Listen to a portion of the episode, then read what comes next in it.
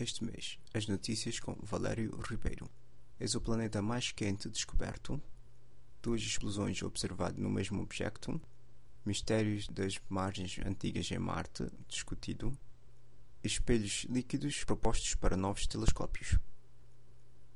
Astrônomos estudando planetas extrasolares, aqueles a orbitar outras estrelas que não sejam o nosso Sol, descobriram um planeta com uma temperatura do lado iluminado de 2040 graus Celsius, mais quente que algumas estrelas pequenas. É possível prever a temperatura de um planeta se se sabe quanta radiação o planeta recebe da estrela. Quanto mais radiação absorvida, mais quente o planeta é. Para medir a temperatura, os astrônomos olharam para a diminuição da radiação infravermelha quando o planeta passou por trás da sua estrela. A quantidade desta diminuição diz qual a temperatura do planeta. Isto só funciona para alguns planetas extrasolares porque é necessário que a órbita do planeta esteja alinhado de forma que a estrela eclipse o planeta. Até agora só são conhecidos 200 planetas fora do nosso sistema solar, mas só 14 deles têm a geometria certa para poder fazer esta medida. Previsões da temperatura deste planeta, conhecido como HD 149026b, era de cerca de 1140 graus Celsius, muito mais frio que as observações.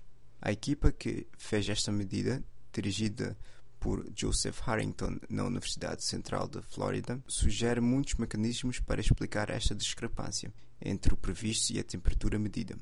Um deles é a possibilidade que o planeta tem um índice muito alto de metal e uma superfície negra. Isto permitirá que o planeta absorvesse e muito rapidamente radiasse toda a radiação que caísse no planeta, causando ele ter uma cor vermelha.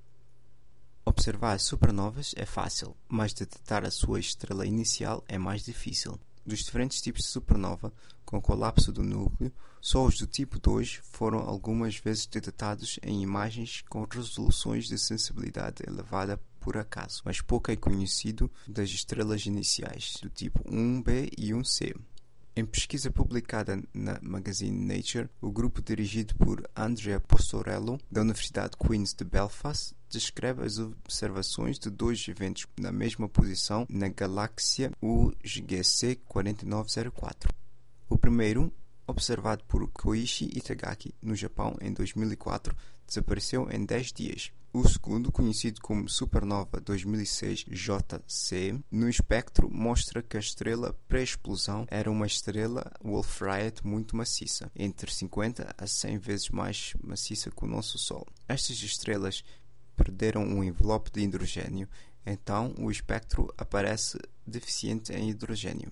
Uma das explicações das duas explosões é que a que ocorreu em 2004 foi uma explosão similar à Eta Carina nos anos 1850, enquanto que a explosão de 2006 foi a última explosão do colapso do núcleo. Se este é o caso, então esta é a primeira vez em que duas explosões do mesmo objeto é observado.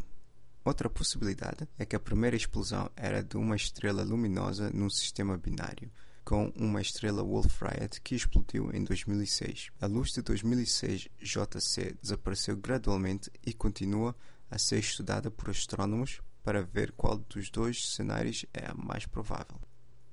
Evidência passada de água líquida foi encontrada na superfície de Marte por muitos instrumentos científicos nos últimos anos. Mapas topográficos de Marte feitos por MOLA, altímetro laser do Orbiter de Marte, mostram que metade do planeta tem uma altura em média menor que a outra. Isto pode ser devido à existência de um oceano enorme 2 bilhões de anos atrás.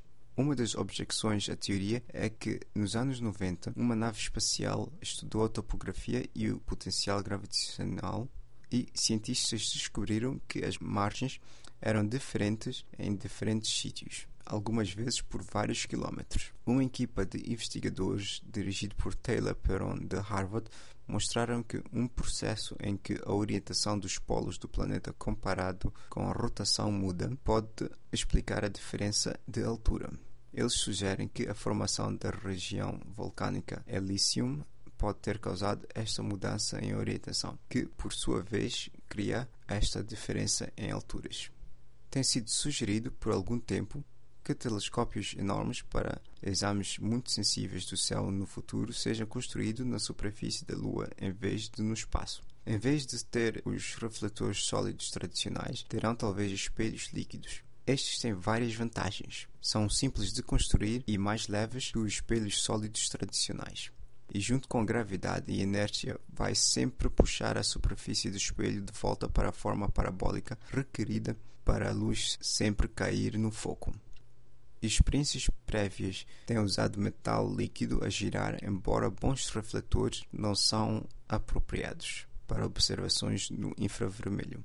Esta é uma importante parte do espectro que estuda os primórdios do universo, até um bilhão de anos após o Big Bang. Agora, experiências sendo conduzidas por Hermano Borra e colaboradores mostram que uma estável superfície que reflete é usável nesta parte do espectro eletromagnético pode ser produzida com um líquido iônico revestido de cromo e prata.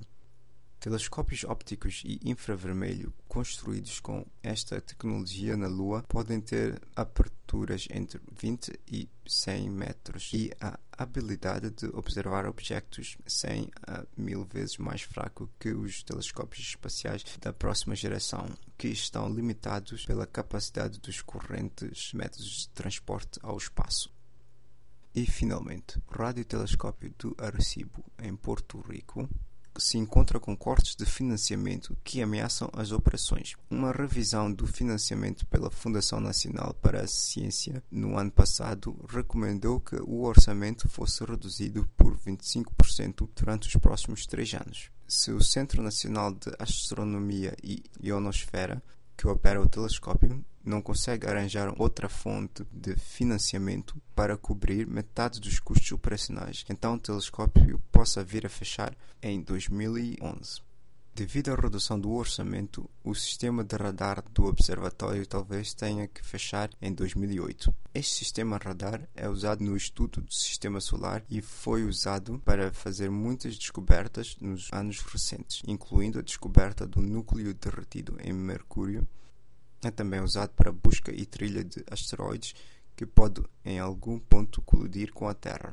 O radar Goldstone é também usado para a trilha de asteroides, mas é 20 vezes menos sensitivo que o telescópio Arecibo.